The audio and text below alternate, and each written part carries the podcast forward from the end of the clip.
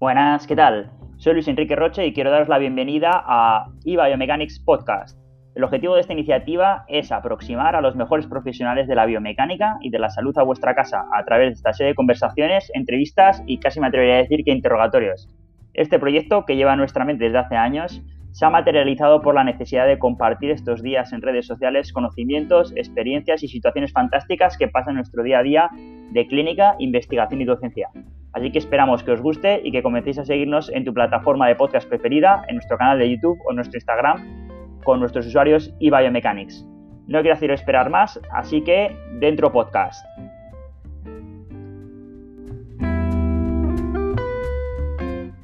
Son las 3.00 Vale, ya sabes que me, gusta ser puntual con, en general en la vida, quizá mi, mi, toque germánico, ¿vale? Así que nada, bueno, primero hacer una mini presentación de quién eres para que la gente te, conozca. Hoy tenemos eh, el placer de, este, de empezar nuestro episodio de entrevistas y podcast con, un auténtico crack para mí de la podología, eh, que es eh, Tony Fernández Sierra.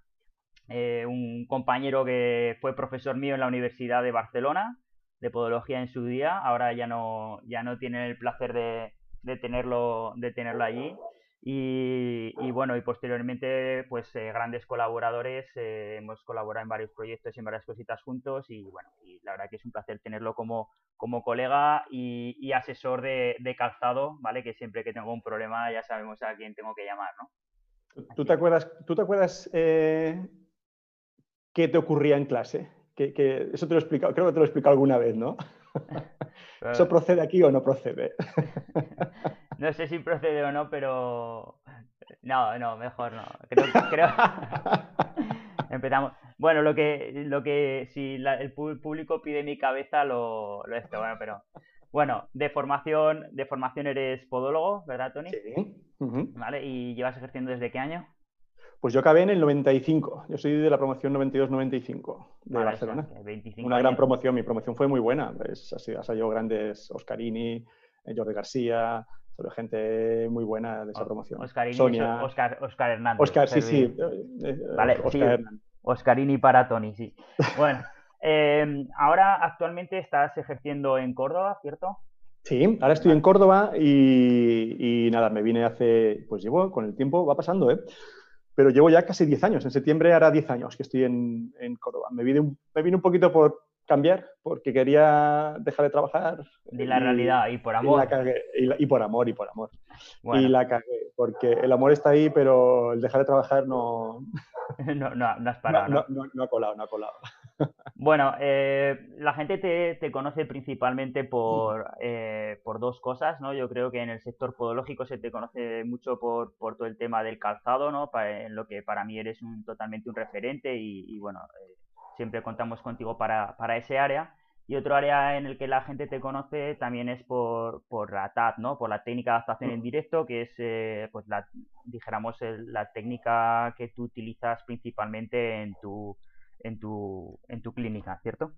Nosotros, mira, eh, yo dio la casualidad que la época en la que yo estaba en la universidad estaba estudiando, eh, Tomás y Adelina, eh, dos grandes profesores que teníamos allí en, Barcelona, aunque yo no les cayera muy bien, pero para mí eran gente crack, eran puntera total, el, empezaron a trabajar con las resinas. Y en aquella época se utilizaba, el, se utilizaba pues, termoplásticos, el, el polipropileno, el subortolén, el ortolén, y cuando aparecieron las resinas, pues eh, nosotros, digamos, el grupito este que te decía yo de clase, que estábamos ahí siempre haciendo cosas con profesores y tal, pues bueno, colaborábamos un poco con ellos y estuvimos empezando ya a trabajar con las resinas y la verdad es que me enganché y, desde entonces estoy con, resinas. Vale. La verdad es que técnica en directo me, va muy bien. Para, para los neófitos en el, campo, que seguro que hay alguno que nos está escuchando, ¿en qué consiste lo que es la, la adaptación en directo? Mira, básicamente lo que hacemos es, no utilizamos moldes, no utilizamos, o, a priori no se utiliza ningún sistema de obtención de molde, y lo que hacemos es trabajar directamente con el pie. Entonces, la gran dificultad es, por un lado, saber manipular las resinas eh, a, nivel de temperatura, combinación de materiales, etc. Y luego, por otro lado, entender que tú, el pie que tú tienes delante es, el molde y tú tienes que entender qué correcciones le tienes que hacer a ese pie para conseguir lo que tú quieres. Entonces, eh, un poquito ahí la clave está ahí, que antes de, de actuar tienes que tener muy claro lo que, lo que utilizas.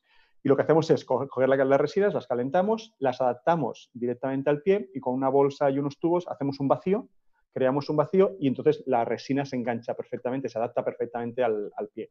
Ahí ya puedes jugar con más o menos refuerzos, con más o menos eh, mm, fuerza de vacío, puedes jugar, eh, hacer un semicarga, o sea, cuando ya la tienes adaptada al pie, le puedes meter el calzado y que se ponga de pie para que bajen un poquito las correcciones y no se queden hipercorregidas, en fin.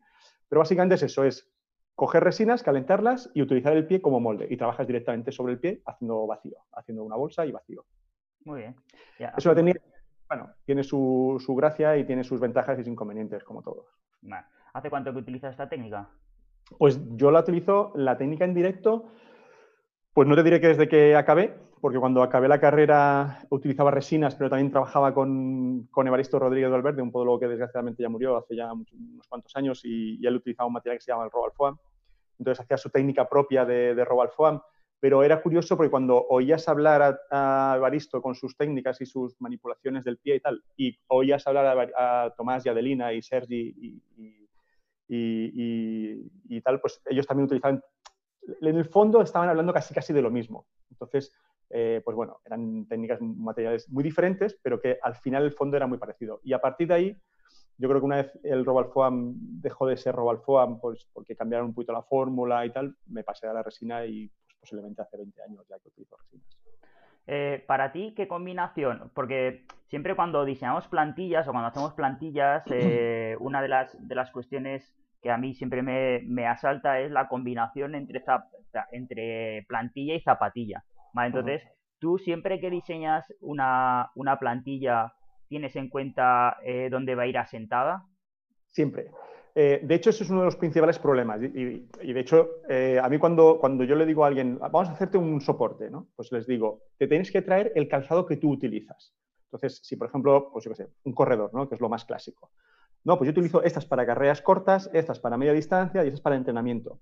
Vale, pues eh, son zapatillas muy diferentes. Intento buscar las cosas que son iguales y en las que se diferencian mucho, ahí es donde yo intento combinar eh, o compensarlo con la plantilla. Me explico. Imagínate eh, que es una persona que necesita un poquito más de control de medio pie, pero una zapatilla rápida, sabemos que en el, centro, la parte media de, la zapatilla, va a ser siempre va a ser un patín un poquito más estrecho. Con lo cual, si yo hago una zapatilla de, pienso en una zapatilla de entrenamiento que va a ser una zapatilla más ancha, ahí puedo tener más espacio para el soporte, para los arcos. Pero si es una zapatilla de competición, voy a tener menos espacio.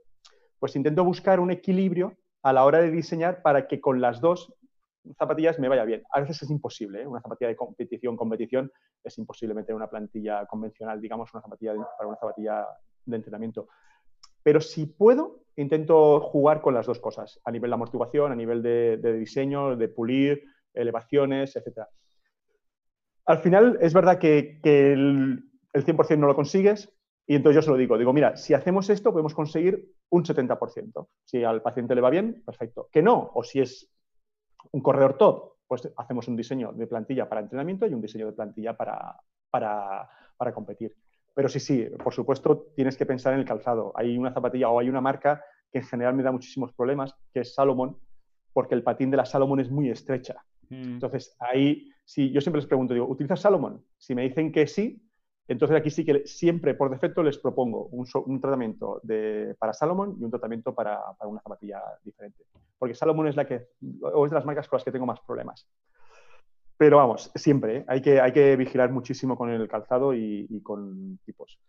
Al final también es verdad que depende un poquito de la consulta que tú tengas. Si tú tienes una consulta en la que trabajas mucho con deportistas, esto los deportistas no solamente les encanta que les digas tráete todo el calzado que utilizas, sino que además les, es, un, feedback entre tú y el paciente muy bueno, porque ellos entienden que tú le estás haciendo algo muy especializado para ellos o para él eh, y en sus diferentes tipos de calzado, por lo cual tampoco les importa hacerse un par. ¿Le explicas siempre al paciente que cuando cambie el calzado en un futuro eh, siempre puede existir la posibilidad de, que, de que, esa plantilla no, no, adapte al nuevo calzado. Te cuento una cosa con tus plantillas que tú me hiciste, ¿te acuerdas, Tony? aún, las tengo, ¿eh? Aún las tengo, entreno con ellas.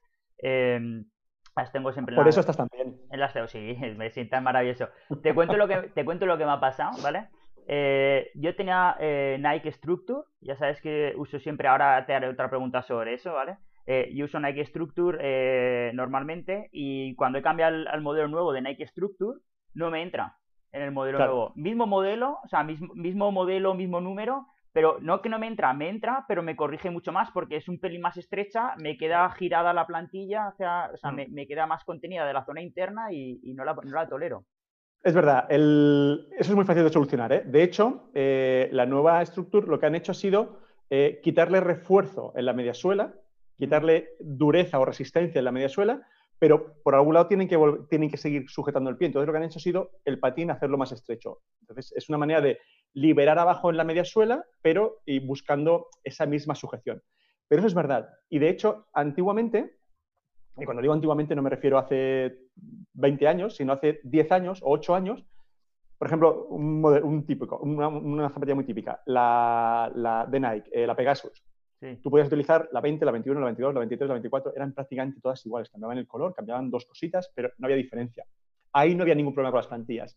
A día de hoy es cierto. De hecho, una de las preguntas que se quedó en el tintero ayer era eh, que me preguntaron sobre las New Balance, las, las, eh, Tempo, las Fresh Foam Tempo, que ha sustituido a la Zamte. Eh, es como una evolución. Entonces, mm. yo eso es una cosa que, a los fabricantes siempre les he hecho mucho, muy en cara, ¿no? Es decir, si tú estás haciendo una zapatilla, por ejemplo la estructura, y haces un cambio y la modificas tanto como para que no sea en el fondo la misma zapatilla, ¿vale? Porque tú, tú es una zapatilla en concreto que es una persona, para una persona con mucho peso o, está diseñada para personas con peso, etcétera, con mucha sujeción, que necesitan mucha base.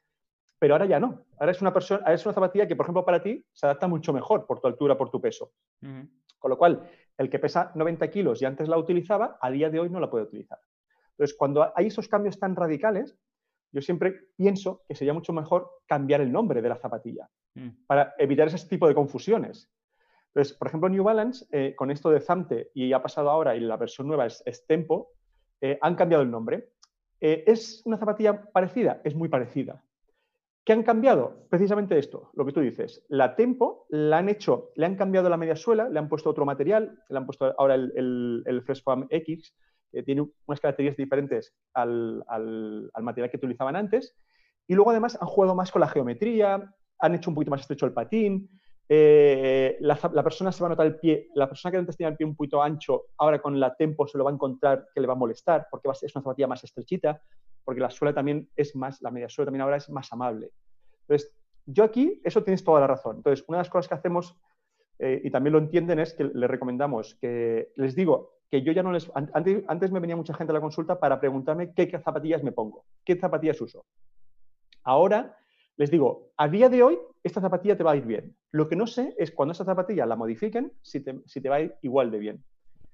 Porque suele ocurrirnos lo que, que tú nos comentas. Entonces, ante cualquier cambio de zapatilla, si notan cualquier cosa, les decimos que vengan y se lo retocamos. Es. Ahora te lanzo una pregunta que es, eh, es, pregunta típica de que esta te la habrán hecho mil veces, ¿no? Y, a, ver, a ver un poco tu opinión, etcétera. Por cierto, ¿qué te has preparado para beber? Eh, cerveza con limón. Muy bien, un clásico. Yo, yo, yo té de limón, pero yo un té con jengibre y limón. ¿eh? Estamos. Yo, hoy vengo muy light hoy contigo. ¿eh? Yo es que hoy, como ayer pasé hambre, hoy me he venido preparado con. No sé si se ve. Sí que se ve, sí que se ve en todos los lados. un quesito. Un, quesito de, de madridejos, de un pueblo de, Creo que pertenece a Castilla-La Mancha. ¿Cómo te cuidas, Tony? Y, y luego mi trocito de pan. Ah, el pan de telera. ¿Tú, ¿Tú has probado el pan de telera? No cuando vengas tengo que, hacer un, salmorejo con, pan de telera que está buenísimo. Y aceitico ese del tuyo bueno, ¿eh? Y aceitito bueno. Que, que, hecho corto, tiene, tengo que bajar para allá a reponerle la, la Bueno, te, lanzo la pregunta, te lanzo una pregunta que es muy típica, ¿vale? Que es eh, zapatilla neutra y plantilla o, se puede coger zapatilla con contención y plantilla o cómo integras eso? ¿Siempre pides zapatilla neutra y plantilla o cómo, cómo lo ves? Vale, mira, el, nosotros lo que hacemos es, hacemos un estudio, mm, tanto de, estático como dinámico, en carrera, los ponemos a correr en la cinta y analizamos el grado de inestabilidad y ese grado de inestabilidad que pueda tener lo relacionamos con las lesiones que tenga o que puedan tener. A partir de ahí, yo siempre, si el peso es contenido, la técnica es, bastante, es, buena y, veo que no hay demasiados problemas, zapatilla neutra. Yo, eh, a mí me dicen, es que tú eres muy plantillero. Bueno, eso es como todo. Si a tu consulta viene la gente a hacerse plantillas, pues claro, ¿tú qué haces? Plantillas, porque lo que te viene es eso. Pero yo siempre les digo que no todo se soluciona con un soporte. Eh, si tú tienes una zapatilla neutra o una zapatilla muy blanda, lo primero que les digo es, digo, mira, lo primero que tienes que hacer para salir de tus lesiones, de tus sobrecargas, es cambiar la zapatilla. Búscate una zapatilla con control de pronación, por ejemplo, o una zapatilla que en la fase de propulsión no tenga exceso de torsión. Buscar eh, zapatillas que se adapten a tu problema. A partir de ahí, vemos y valoramos a nivel muscular cómo está. Siempre encontramos alguna descompensación muscular y le recomendamos trabajar esa musculatura. Y lo último es el soporte. O sea, el soporte es lo que me va a tener que ayudar si con las otras dos cosas no soy capaz de solucionar el problema. Si eso, eh, zapatilla neutra, zapatilla con control, trabajo muscular, soporte plantar. Más o menos esa es la secuencia que utilizamos. ¿Y soporte plantar siempre va, siempre usas zapa neutra o también a veces necesitas de algo estable por debajo o de algo con contención por debajo? Si es un corredor con una técnica en la que me va muy a retropié, zapatilla con control. Si es un corredor con un peso por encima de 75-80 kilos, con control de, pronación. Eh, va a depender un poquito de eso. Eh, y sobre todo luego en las fases de propulsión. A mí las fases de propulsión me dan mucho miedo, porque ahí es donde la plantilla puede trabajar menos, porque tenemos mm. menos espacio, y es donde tenemos eh, una gran inestabilidad de rodilla, y eso nos puede provocar una gran inestabilidad de cadera. Con lo cual, las fases de propulsión, ahí en una persona con un poquito de peso y donde veo que en esa fase se nos va, soporte y además plantilla, calzado que nos controle esa fase y soporte ayer estuve, mira, todo el mundo habla del drop dinámico, o sea, del drop normal, ¿no? De, eh, el drop conocido como la diferencia entre el grosor y el talón, ¿vale? Y, pero yo hablo de una, yo hablo siempre cuando hablamos de las zapatillas de un concepto, a ver si, si tú alguna vez has leído, has visto algo así, eh, que yo le llamo el drop dinámico, ¿vale? El drop dinámico le llamaría al drop que habría, la diferencia que habría de grosor entre la zona que hay subcapital, o sea, debajo de los metatarsianos, y lo que sería eh, la zona final de la zapatilla, ¿no? Ese, ese rocker o ese, ese quebrante puntera, que muchas veces está, eh, ese quebrante, esa angulación eh, que tienes aquí en, puedes enseñar si quieres en cámara, esa angulación sería parte debida al cambio en la horma, al giro que hay en la horma, pero parte es por el, por el adelgazamiento del, del material, ¿no? Entonces yo iría desde la zona que tienes aquí en la zona de los metatarsianos hasta el final, ¿vale? Por ejemplo, esta zapatilla mantiene bastante el grosor, simplemente la parte negrita pierde un mm. poquito, ¿no? Pero si tienes, placa. si tienes alguna joca por ahí, ¿vale? Si tienes alguna joca por ahí a mano. Eh, eso es. Por ejemplo, aquí el, material que tiene muchísimo grosor y en la zona final casi baja a cero, ¿vale? Casi mm. tiene un grosor muy pequeñito en la zona distal, ¿vale? En la punta de los pies. Ahí hace eh, también como un drop en esa parte final, ¿no? O sea, realmente también adelgazamiento. Mm. Tú eso, eso, eh, aparte, o sea, ¿cómo lo encuentras eso como un factor eh, que potencia el, propio quebrante del zapato. Claro, mira, esto explica algo ayer o el otro día cuando, cuando lo que tú dices del, drop dinámico. Por ejemplo, yo cuando encuentro unas zapatillas como las que está haciendo ahora Nike, que esto lo están haciendo muy perfilado, muy elevado, con un rocker muy marcado, y encima es un material muy blando, porque en este caso es un material bastante resistente. Sí. Pero cuando son materiales muy blandos, si, tú te fijas, las Pegasus nuevas, cuando te vienen a la consulta, le dices, ¿cuántos kilómetros llevas con esta Pegasus? Y te dicen, 150. Eh, y ves que toda esta zona aquí hay como unas marcas, está toda chafada. Eso son, yo, yo, le llamo cicatrices de guerra, ¿no? Son las cicatrices que se van haciendo pues, por el, porque se va chafando ese material.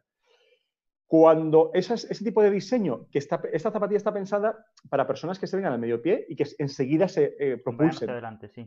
Pero si tú te vas aquí atrás porque tú eres una persona que tienes esa forma de, apoyar y has utilizado Pegasus porque pesas 65 kilos y no tienes problema de, peso y esa zapatilla te ha ido bien siempre, ahora lo que te genera es aquí ya no tú no puedes, porque tú estás midiendo el drop de una forma eh, estática. Tú estás midiendo aquí y estás midiendo aquí. Pero dinámicamente esa zapatilla se va a convertir en un drop negativo. O sea, eso se va a chafar y como tu tiempo de apoyo del talón sea alto, sí eso se va a chafar demasiado y va a provocar que la zapatilla bascule hacia atrás un poquito y luego ya con la inercia que tú tienes en la carrera te vas a ir para adelante.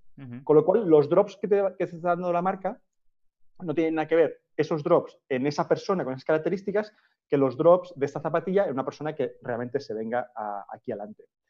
Y al aquí adelante nos pasa lo mismo. Si la zapatilla tiene un rocker muy marcado o tiene unos materiales muy blandos, cuando han pasado una serie de kilómetros y tú miras el drop de esa zapatilla dinámico, son drops que, que cambian muchísimo. Entonces, por eso creo que es tan importante hoy en día que los fabricantes tengan claro que no todo el mundo corre bien y que no todo el mundo pesa 50 kilos. Sí. ¿Sabes? Eh, tenemos que pensar en que también hay personas con más peso. ¿Has visto las, ¿has visto las tapas de. A ver. ¿Algo ha pasado? Sí, no sé si. Bueno, yo creo que seguimos sobreviviendo, sí. Creo que, tiene, que te cuelgas a raticos en el Instagram. Ahora te has caído de Instagram. ¿Me he caído? Un segundo. Eh, vuélvete. A ver, vamos a. Tienes que volver otra vez a conectarte. Vamos a... Tony, Tony, Tony, Tony, Tony, ¿dónde estás? Que no te veo. Tienes que mandarme una solicitud o si no... ¿Estás en el directo, Tony? Sí, sí, sí. Te veo a ti perfectamente. Pero solo, te ves a ti, ¿no? Solo me ves a mí, ¿no? Ahora ya me he, unido, me he unido otra vez. Vale, Tony Podum, espérate un segundo, te lanzo otra vez la invitación, ¿vale? Tony se cayó, sí, ahora estamos intentándolo recuperar. Vale, ya te tenemos por ahí. Vale. Hola. Ok, Tony. Eh, seguimos una, pregunta que te, iba a lanzar ahora con, las Next. ¿Vale? Sí. Con, las Next me pasa que, tú las habrás visto en consulta porque ahora parece que las regalan y eso que no son nada baratas. ¿Vale? Mm. Pero con las Next me pasa un poco lo que tú comentabas, ¿no? Un material muy blando, ¿vale? Y entonces eh, la gente, vamos, eh, vence la zapatilla, si no tiene una buena técnica y no tiene un peso adecuado, etcétera, vence la, vence la zapatilla eh, de una manera espectacular. Mm.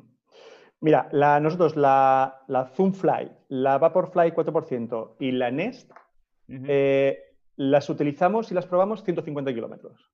A los 150, 150 kilómetros dejamos de, utilizarlas porque las sensaciones que nos transmitía ya eran zapatillas con otras, era otra zapatilla. Eran sensaciones se chafaban muy pronto. Siento, bueno, eh, depende que la llevara también, ¿eh? Pero bueno, eh, espero que fuera un figura ese, ¿no? Porque si no. El, pues si, mira, te si te las pones tú igual no llegas a la puerta de tu casa. no, no, yo me, mira, las Vaporfly, la Nest, eh, yo salí un día y volví con los tobillos hinchados. ¿Por qué? Porque yo no tengo buena técnica. eres, un no eres, un torcebotas, hombre. Yo sé, claro, yo soy un tocho. Entonces, pero también es verdad, mira, yo, yo con la gente que tengo que me prueba zapatillas, tengo gente eh, top, tengo gente de campeonatos del mundo y tal y cual, y luego tengo gente con los pies reventados. yo lo que quiero es un gran pronador, un gran cabo, un gran... O sea, quiero que me castiguen la zapatilla.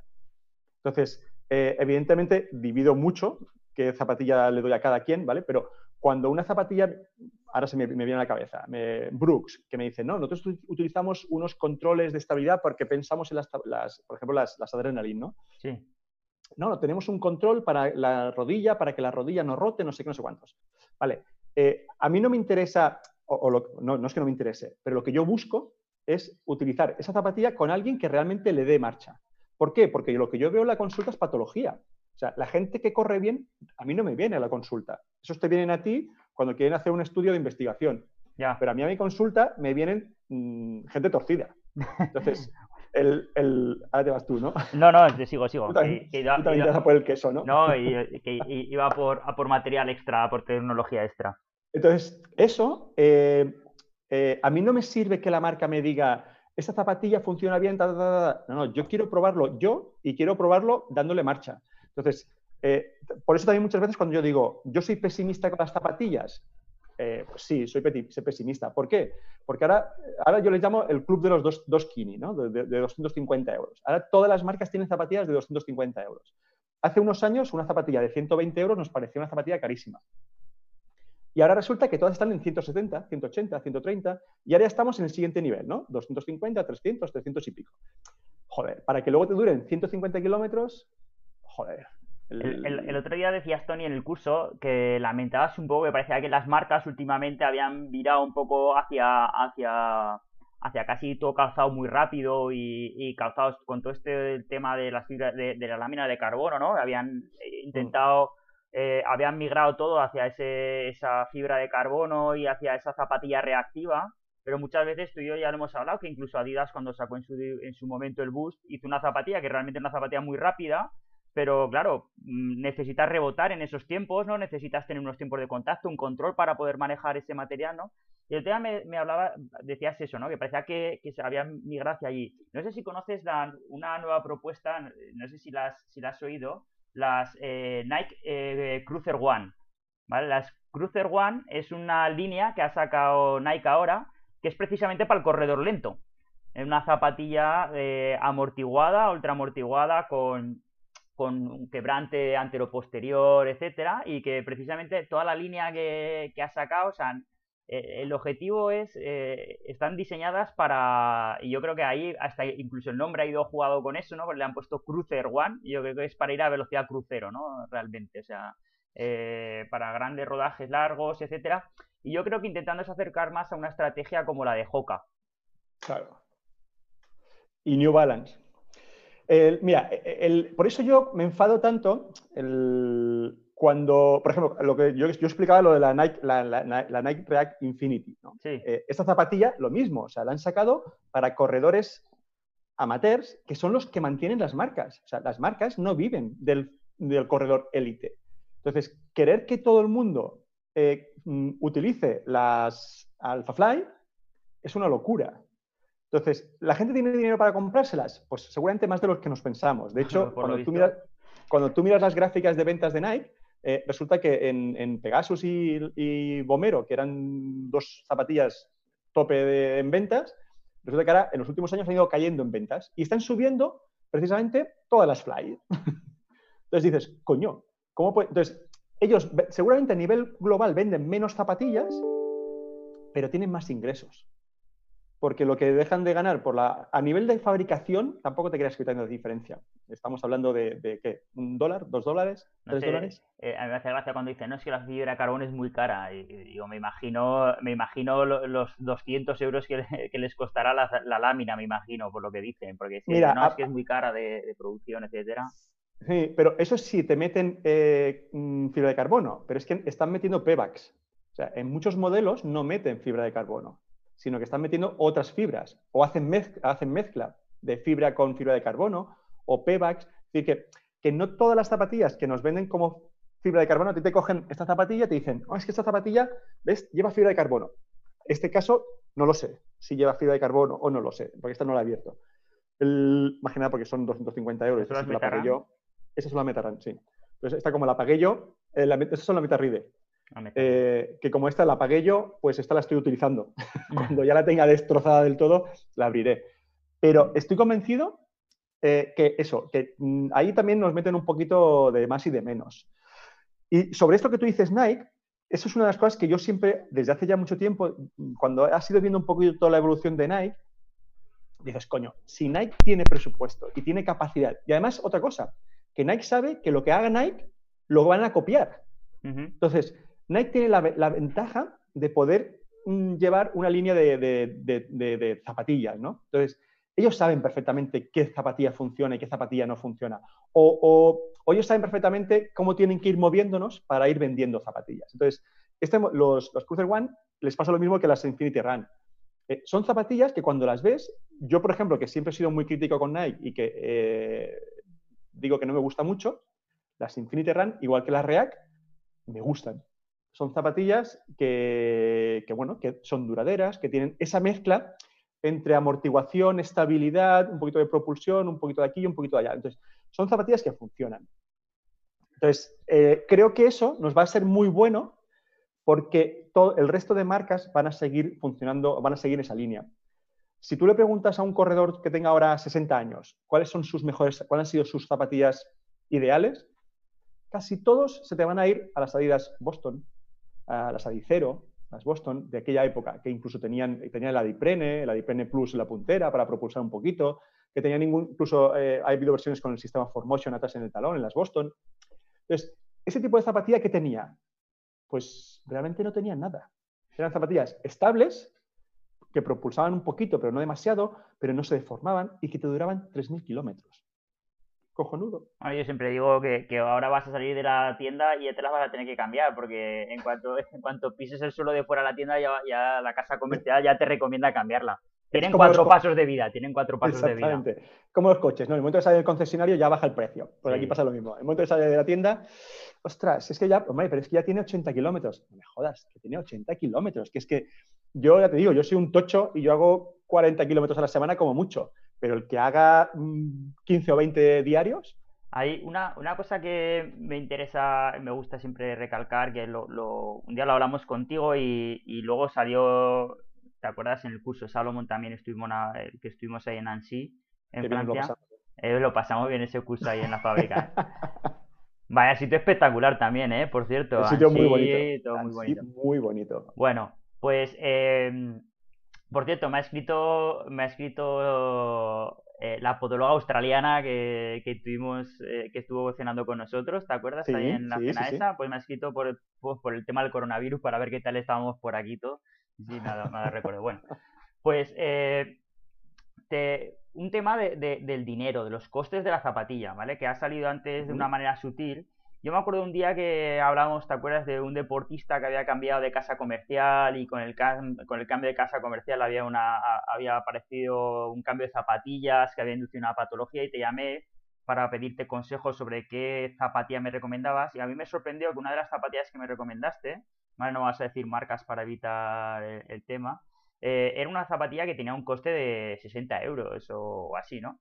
Y, y, y claro, uno siempre piensa, ¿no? Que como que más caro es mejor o como que necesitas una zapatilla de, alta, de, alto coste. Y, el tema va un poco sobre, sobre cómo piensas tú o cómo sabes tú que se estructuran un poco los precios y, un poco esa relación entre calidad y precio en las zapatillas, que yo creo que, es un tema que da lugar a, mucho, a mucha confusión. Mm. Mira, el... yo siempre digo que gastarte 100 euros en un vino y que te salga bueno, joder, como para que no te salga, son 100 euros de vino. Ahora, gastarte 4 euros en un vino y que te salga un vino cojonudo, eso te entra una sonrisa de oreja a oreja. Eso está fantástico. Pues en las zapatillas pasa lo mismo. Eh, yo intento buscar siempre zapatillas que a nivel económico estén bien y que tengan lo que tiene que tener. Entonces, eh, normalmente hoy, hoy en día los precios muchas veces van en función de la tecnología que le meten. Más tecnología, más caro. O si tú sacas, la marca saca un material, por ejemplo, que hablábamos antes de, New Balance, ¿no? New Balance ahora, la Tempo, una de las cosas que le han hecho ha sido que le han metido un material, el, el X, que es un material top para ellos. No sé luego cómo irá de precios respecto al Azante, pero es, en el momento que modifican algo y le meten un material que para ellos es top, automáticamente elevan el precio. Pero ese material es mejor que el que tenían antes. Yo, por ejemplo, eh, a mí el adiprene yo soy un enamorado de la Diprene. Eh, New Balance tiene materiales de hace 10 años que funcionan fenomenal y los siguen utilizando. Entonces, esos materiales los siguen utilizando en materiales básicas. Materiales, o sea, perdón, en zapatillas, básicas. sí. sí. Entonces, el que sea un material antiguo no significa que sea un mal material. Lo que te decía antes de, las, de las Adiprene, ¿no? de las, Boston o las Adicero, eh, esas son zapatillas que si, la persona que sigue corriendo hoy, que tiene 50 años, se acuerda todavía de sus zapatillas esas de cuando tenían 20, evidentemente pues aquí hay una también, cuando tienes 20 pues te crees que estás todo muy fuerte y tal y funcionas muy bien y hay otras características, tu musculatura, etcétera, etcétera. Pero es verdad que esas zapatillas funcionaban bien, esos materiales funcionan bien. Entonces ahora mismo en las marcas lo que hacen es material top, precio top. Material intermedio, precio intermedio. Y ya los que consideran peores materiales lo meten en el centro. Nike, por ejemplo, el, el que es un material que utilizan para el, el, medio pie, es un material que lo han tenido en la Bomero, por ejemplo, o en zapatillas tope, lo han tenido durante mucho tiempo. Y ahora te las encuentras en zapatillas que valen 45 euros. Coño, pues a mí ese material me sigue gustando. Ahora, es un material que tiene las características de peso, eh, tiene las materiales de, de propulsión, ¿Que, a lo mejor tienen los materiales modernos? Pues seguramente no. Pero si estamos hablando de un corredor amateur eh, para entrenar o de una zapatilla, que tú lo que busques es una zapatilla que en los entrenamientos no te lesiones. Coño, pues esos, esos te estoy diciendo muchas palabrotas. ¿eh? eh esas, esas, esas, perdón, esas, eh, esos materiales pueden funcionar muy bien. Y no tienen por qué ser caros. Nos dice Isa Macías, marketing y marketing, estatus y consumismo, ¿no? La verdad que, que es, un, es un tema a mí a mí siempre me, ¿Te acuerdas cuando nos hablaban de las diferencias de coste entre unas zapatillas y otras? Y, pero luego realmente la gran mayoría es, es, como dicen por aquí, es posicionamiento en el mercado. Es decir, hay zapatillas que puede ser una zapatilla excelente, buenísima, pero que en su en su estructuración del mercado quieren ponerla como una zapatilla de, de, gama baja por lo que sea, porque no le interesa vender esa zapatilla y las cosas que sacan nuevas y que les hacen diferenciales y tal, a lo mejor eh, en lo que sería el coste de la fabricación de la zapatilla igual es irrisorio, igual ha costado un euro más o dos euros más lo que dices tú o tres mm. euros más, pero te están cobrando 200 euros más por esa zapatilla y realmente es una estrategia de, posicionamiento. A mí me gusta siempre recalcar esta, esta conversación porque muchas veces correlacionamos eh, calidad propiamente con precio y, y, bueno, obviamente puede haber, puede haber eh, más desarrollo, más tecnología en unas zapatillas más caras, etcétera, pero eso no quiere decir que algo más económico pueda ajustarse a la mayoría. Yo creo que, además, eh, una cosilla que habíamos hablado también y, que así aprovechamos, eh, es la necesidad que tiene la gente de una zapatilla perfecta, ¿no? parece, parece que hoy en día bueno, pues oye, está claro que, que, si vas asesorado, pues tienes más probabilidades, etcétera, pero y un día hablando con un, compañero aquí de Zaragoza que tiene una tienda de, zapatillas de, running, de correr, y, me gusta, que alguna vez lo hemos comentado, ¿no? El cómo, cómo dirige la venta, ¿no? O cómo, eh, cómo estructura una venta, ¿no? Y cómo aconseja. Y, él empieza siempre, y, así voy a, a, enlazar esto que hacen en las tiendas, ¿vale? Con lo que tú haces en la clínica, ¿vale? Normalmente en la tienda ellos no tienen conocimientos de biomecánica, ni de patología profunda, ni, los conocimientos que podemos tener en nuestra fisiología. Entonces ellos normalmente estructuran. Primero por altura y peso de paciente, ¿vale? Segundo, por terreno por el que suelen correr, ¿vale? Ritmo, ¿vale? ritmo de entrenamiento, ritmo de, de competición, ¿vale? Y luego un poco con ellos, eh, como no hacen el estudio en directo, pues no pueden hacer un estudio, bueno, no pueden, no hacen estudio en directo, en, por lo menos en esta tienda, siempre preguntan por el histórico, que yo creo que es algo que es fundamental, que algunas lo hemos comentado. Oye, ¿qué zapatillas te han ido bien? ¿Qué zapatillas han ido mal en tu historia? ¿Cuáles son tus mejores zapatillas del pasado? Entonces, tú tienes que saber un poco cuáles son las características de esa zapatilla y en base a eso, eh, él estructura. Entonces, yo querría preguntarte, aparte de esto, ¿vale? Eh, ¿Cómo integras esto dentro de esa evaluación eh, del paciente o en esa selección o prescripción de zapatilla? Hmm. Pues básicamente es que lo has explicado casi todo. O sea, lo que hago, he explicado casi todo. la verdad es que, mira, una cosa que has hecho muy interesante es el histórico. El histórico de lesiones y el histórico de, zapatillas. Eh, las dos cosas nos los preguntamos. ayer me preguntaba un chico también que, que, que si una persona siempre ha utilizado una marca, ¿qué estrategias utilizaría o qué miraría para cambiar?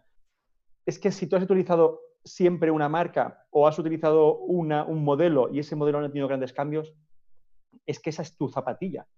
Eh, las marcas, todas las marcas tienen su ADN, ¿no? Su DNA y, miran un poquito cómo, eh, van cambiando, pero siguen teniendo esas características. Si eso se adapta, se adapta a, tu, a tu forma de correr, a tu pisada, a tus, tus características de peso, altura, etcétera, no cambies.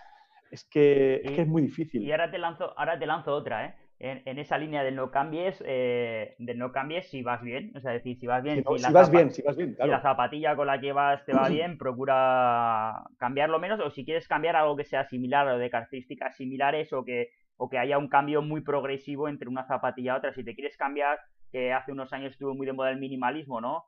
Eh, pues no te cambies eh, drásticamente a eso, sino pues ves, ves liberándote de, eh, ves liberando elementos de contención, etcétera, pues hoy una zapatilla con menos contrafuerte, le bajo un poco el drop, le quito elementos de contención y poco a poco te vas yendo hacia eso también para irte adaptando, ¿no? Pero bueno, una, una, cosa que, que, que, me comentaste en su día y me acuerdo muchas veces de esto, que es, claro, tú coges una zapatilla y te va bien, y has encontrado, imagínate que has ido con problemas y has estado con problemas muchos años y has encontrado una zapa que te va de coña, ¿no? Pues eh, una cosa que yo recomiendo muchas veces en consulta cuando ocurre esto es cómprate dos pares. y usarlas de manera alterna. Dos pares de la misma zapatilla, misma zapatilla, modelo y número, pero dos pares, para dejar descansar la media suela entre un entreno y otro, sobre todo gente que hace mucho entreno seguido, ¿vale? Porque el EVA parece que tiene un, tiempo de retorno hasta que vuelva a expandir o los materiales hasta que vuelvan a expandir de nuevo de 24 o 48 horas. Entonces, eh, yo les digo siempre que usar esta, usar esta técnica va a hacer que las zapatillas le duren el doble. Cada una, eh, literalmente, de que realmente van a alargar mucho la vida de la zapatilla. ¿Vale? No sé qué opinas al respecto si tú utilizas sí, esto. El, eh, eso a mí me parece una estrategia fantástica, sobre todo porque es verdad, tú dices 24 48 horas, pero es que hay materiales, por ejemplo, esas cicatrices que decía que le salen tan rápido a las, a las Nike, estas Vaporfly, etcétera, etcétera, en principio, una de las razones es por las que necesitan mucho más tiempo de recuperación. Entonces, cuando el fabricante dice, esto es una zapatilla para competición o entrenamientos de calidad y, competición de eh, distancias cortas, 5K, y en función de cómo sea y tal, pues se puede ir un poquito más. Eso es verdad. Claro, si tú coges esa zapatilla y estás preparándote unas oposiciones y empiezas a entrenar con ellas todos los días, mm. cuando te han pasado tres semanas te has quedado sin zapatilla. Entonces, el alternar la zapatilla a mí me parece una estrategia fantástica. Y luego fijarse mucho cuando cambian el modelo, fijarse, quizás hoy en día tenemos un problema eh, que, lo, que, lo puedo, que es un problema, pero que lo entiendo el, porqué, que es el comprar por Internet, comprar zapatillas por Internet. Eh, yo, por ejemplo, yo soy un defensor de la tienda física. Y sobre todo cuando tienes una tienda física, en la que tienes personas como la tienda esta de Zaragoza que tú comentas, que son gente profesionales que saben perfectamente que te ven entrar por la tienda y te clasifican y te hacen pam, pam, pam, pam. Entonces, cuando tú vas allí y le dices, no, yo quiero las Vaporfly, no sé qué, no sé cuántos, te dicen, mira, eh, ¿tú esto para qué lo quieres? No, yo para esto. Ya, pero es que esta, a lo mejor si le, utiliza el equipo, pero esa no es tu zapatilla, tu zapatilla, y te saben orientar muy bien. Entonces, esto me parece una estrategia fantástica. Y cuando hay cambios, lo que te ha pasado con la estructura, pues cuando hay esos cambios, intentar eh, entienda, tú te vas a dar cuenta enseguida cuando metas el pie de, esos cambios. Entonces, decirte, ostras, cuidado, porque esta zapatilla es una versión nueva con características totalmente diferentes, que no tienen por qué ser mejor ni mm. peor, pero a tu pie, en este caso, no se adaptan. Pues hay que cambiar de, calzado. Entonces vas a, la persona que está ahí en la tienda y dices, oye, mira, yo he utilizado esta zapatilla y tal, y, te pueden asesorar. Pero mm, hacerlo como tú dices, perfecto. Eh, y alternándola, y si se le puede dar más descanso de 24 horas, mejor que mejor. Aquí... Luego, una, cosa muy interesante es meterles calor. Yo cojo muchas veces la zapatilla y le, con las pistolas de aire caliente que tenemos en la consulta, no que eso quema mucho, ¿eh? pero con un secador normal le metes ahí y le das dando un poquito de calor y los sebas y las zapatillas se recuperan. Le quitas la plantilla interior, le metes calor aquí un poquito y eso la dejas descansar. Después de utilizarlo cuando llegas a casa, le metes calor y la dejas descansar y se recupera mucho mejor. Ah, mira. Otro, otro para la saca. Otro consejo para la saca. que te, ah, eh, en base a lo que estamos diciendo, eh, yo también soy defensor de la tienda física por, por varios motivos. Yo creo que, que y, bueno, hay, hay una cosa que si algo tiene, bueno, el, hoy leía, ¿no? Del coronavirus y de toda la situación que está pasando, uno de los problemas que tienen las empresas es que eh, abastecerte de algo que está en China eh, ahora es un problema para la mayoría de las empresas. Entonces parece ser que, esta crisis va a generar una, aproximación de, las empresas otra vez al, sitio donde deben de estar, más próximos al cliente. Y bueno, yo creo que eh, tener al de la tienda que te vende una zapatilla, que te aconseja, que te mira, que te ve, que te pregunta, que si ya la has comprado cuatro, cinco, seis o siete veces te conoce y sabe cómo de esto. Además, la mayoría de los de las tiendas luego van a las carreras, ven a los mismos, tienen clubes, entrenan con ellos, conocen a la gente. Yo creo que, que son eh, que es una, es una parte fundamental de, en, en el corredor y, y nosotros yo siempre, además el, pequeño, normalmente la tienda pequeña, normalmente no tiene ningún interés eh, en, establecer otro tipos como hacen tiendas grandes que ponen análisis de biomecánicas o todo eso. Yo creo que el binomio, eh, el binomio o la colaboración entre la colaboración a la hora de derivar al paciente a la, a la tienda, ¿no? Yo, yo cuando mando al paciente le mando ya con una ficha, con unas características que quiero que tenga la zapatilla y ellos saben seguir mis instrucciones y saben seguir mis, mis indicaciones sobre lo que yo quiero, ¿no? A mí eso me deja muy tranquilo cuando le mando a alguien eh, eh, calzado. Eh, yo no sé cómo lo haces tú. Yo, por ejemplo, esto lo, un, hago... un segundito. Eso si quieres, luego cuando, cuando acabemos, si quieres, cuelgo la, la, ficha que yo utilizo en la consulta. ¿De derivación? De derivación. Vale, pásamela y la subiríamos a, la subiremos vale. a, al drive que tenemos donde les damos el material.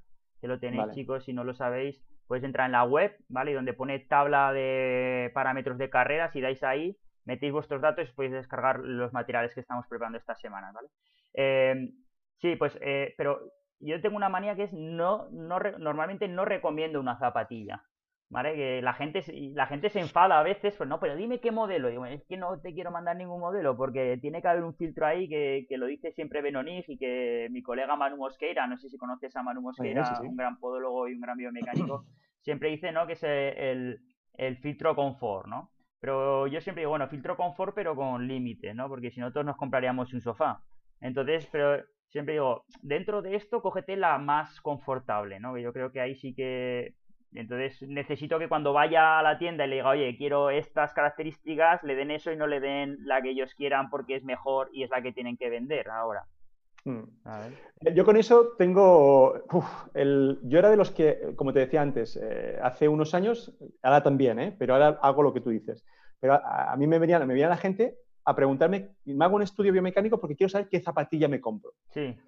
Claro, eso hace seis años, cinco años, siete años, era muy fácil. Porque tú tenías 20 zapatillas sí. en tu, aquí y, y, los encajabas a todos perfectamente en una en otra. ¿Qué ocurre? Que llegó un momento que tú le decías, no, tú te tienes que comprar la Pegasus. Coño, y ahora resulta que la 35 o la 36 ya no tienen nada que ver con la 32, 33. Entonces, Ahora, ¿qué ocurre? Que te viene y te dicen, Tony, estoy utilizando la zapatilla que tú me recomendaste y voy fatal. Entonces, ahora eh, es verdad que como las zapatillas se cambian tanto, yo ahora me retengo. Y entonces, por eso lo de la ficha me va muy bien. Porque digo, bueno, a ver, tú necesitas una zapatilla con estas características, con, más o menos control, con más o menos amortiguación, con más o menos propulsión, con más o menos no sé qué. Y ahí es donde me voy moviendo. Y en la tienda dicen, bueno, pues de lo que tengo, ponte esta, ponte esta, ponte esta, ponte esta. Y luego sí que es verdad que yo les digo, y al final, cuando te hayas probado tres o cuatro, te darás cuenta cuál es la zapatilla con la que tú te encuentras más cómodo. Mm. Esa es tu zapatilla. Mm. Y bueno, para, para, ir acabando, ¿vale? Que tenemos por ahí alguna preguntilla que nos han lanzado por ahí. Eh, Enrique Acevedo, ¿vale? Nos ha preguntado tu, tu colega, nos pregunta, oye, eh, ¿cuándo una zapa ya no vale? O sea, ¿cuándo un tuercebotas ya se ha comido la zapatilla y hay que cambiar, hay que cambiar de zapatilla? Hombre, eso está claro, ¿no? Cuando tú veas esto, por ejemplo, no sé si se ve ahí. Sí, hombre, está... esa es mi Eso no vale, esta no vale. ¿eh? El... Hay veces que la gente piensa que si no se ha roto de aquí arriba, si la zapatilla aquí arriba sigue funcionando, no, no tiene por qué cambiarse. O sea, si el upper no se rompe, no se cambia. No, es que lo del upper eh, es posiblemente independiente. Tú puedes tener aquí un agujero, ¿vale?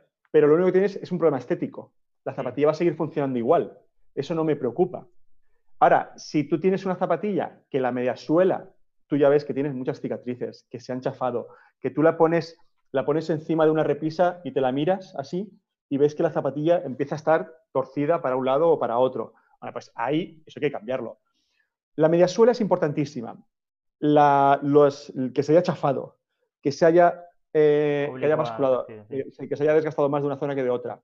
Y luego, el desgaste de los tacos, el, tanto por desgaste como por eh, cristalización. Uh -huh. Esta zapatilla, ya empiezo ya a sacar zapatillas de aquí y de allá. Esta, esta zapatilla, ¿oís el ruido? Sí, un poquito, sí. Bueno, el ruido ese, también al móvil, enseñarlo también al móvil la zapa para que la vean también por ahí por Instagram. Esa zapatilla, cuando yo le paso así la mano, por aquí, es una zapatilla sedosa. Es una zapatilla que. ¡Ay, qué bien!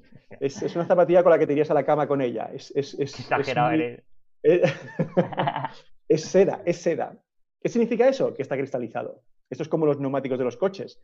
Tú puedes ver que tiene mucho taco, pero el, el, la rueda lleva ya X años o X tiempo en el coche y se ha cristalizado. Ese, ese, neumático ya no funciona. Pues aquí le pasa lo mismo. Cuando nosotros pasamos la mano por, por debajo, por una suela, y vemos que está muy suave, significa que ha cristalizado. Eso significa que es una zapatilla que tampoco hay que cortarla. Porque eso, aprovechando, aprovechando la coyuntura del, del, coronavirus, la gente habrá desempolvado zapatillas para... O sea, porque hay gente, esto ha pasado, no sé si esto es para mí o para nada, pero hay gente que no ha hecho deporte en la vida y ahora como en Instagram está lleno todo de, gente haciendo entrenamientos, la gente habrá desempolvado zapatillas que llevarán tres años en el armario y ahora se van a poner a hacer más deporte que nunca. ¿Eh? Eso tú no sabes el, boom que vamos a tener que de trabajo en las consultas a la vuelta. Cuando nos, cuando nos dejen abrir. cuando nos dejen abrir. Bueno. Eh, habremos, tendremos todos estos que se han lesionado, pero ¿cómo, ¿cómo te has hecho? No, es que yo hacía, el otro día me envió un amigo eh, que había hecho 18 kilómetros en casa corriendo. súper, súper sano. Super Digo, tío, tío, tío, ¿tú dónde vives? ¿En un piso muy grande o en una, casa? No, mi piso tiene 65 metros cuadrados. Digo, pues tío, tienes que estar mareado de dar vueltas no sé a dónde, porque 18 kilómetros corriendo es una barbaridad. Bueno, pues nada, Tony, con, esto vamos a acabar, ¿vale? Nos habíamos pasado del tiempo propuesto, que era media horita, hemos hecho, casi, hemos hecho casi 50 minutos, pero bueno, habíamos dejado entre margen, entre media hora, una hora para, para que fueran fluyendo los, los temas. Eh, agradecerte un montón la, la participación, la verdad que es muy fácil hablar con profesionales como tú porque eh, la conversación sale sola y no hay que, no hay que forzar nada. Y nada, a todos los oyentes, eh, invitar a conocer a Tony Fernández Sierra en Instagram, tony.podum, ¿cierto? con, con, M al final, tony.podum. Y, y nada, que me alegro de seguir eh, de seguir al quite contigo y nada, vamos hablando. Entonces no, no, explicamos lo de la universidad, ¿no? ¿El qué de la universidad? ¿Tú quieres, me quieres gastar una? ¿Me, quieres, ¿Me quieres gastar una? Otro día, otro día. Esa para cuando el público pida la cabeza que, la... Bueno, gracias a todo el mundo por estar ahí atentos. Mañana venimos con Felipe García Pinillos, ¿vale? Que te va a coger el, relevo. Vamos a ir, parece ser, de sur hacia norte, ¿vale? Porque ahora estamos en Córdoba, ahora nos vamos a mover hasta Jaén, Granada. Y, nada, mañana hablaremos sobre biomecánica de carrera con uno de los eh, investigadores más productivos que existen eh, en el panorama de ciencia del deporte a nivel nacional y hablaremos un poquito de nuestras últimas investigaciones que, hemos hecho con él y, alguna otra. Así que nada, gracias Tony por pues todo. Nada, un saludo y ya mismo estamos tomándonos algo ahí juntitos. Brinda. Fin. Chao, un saludo.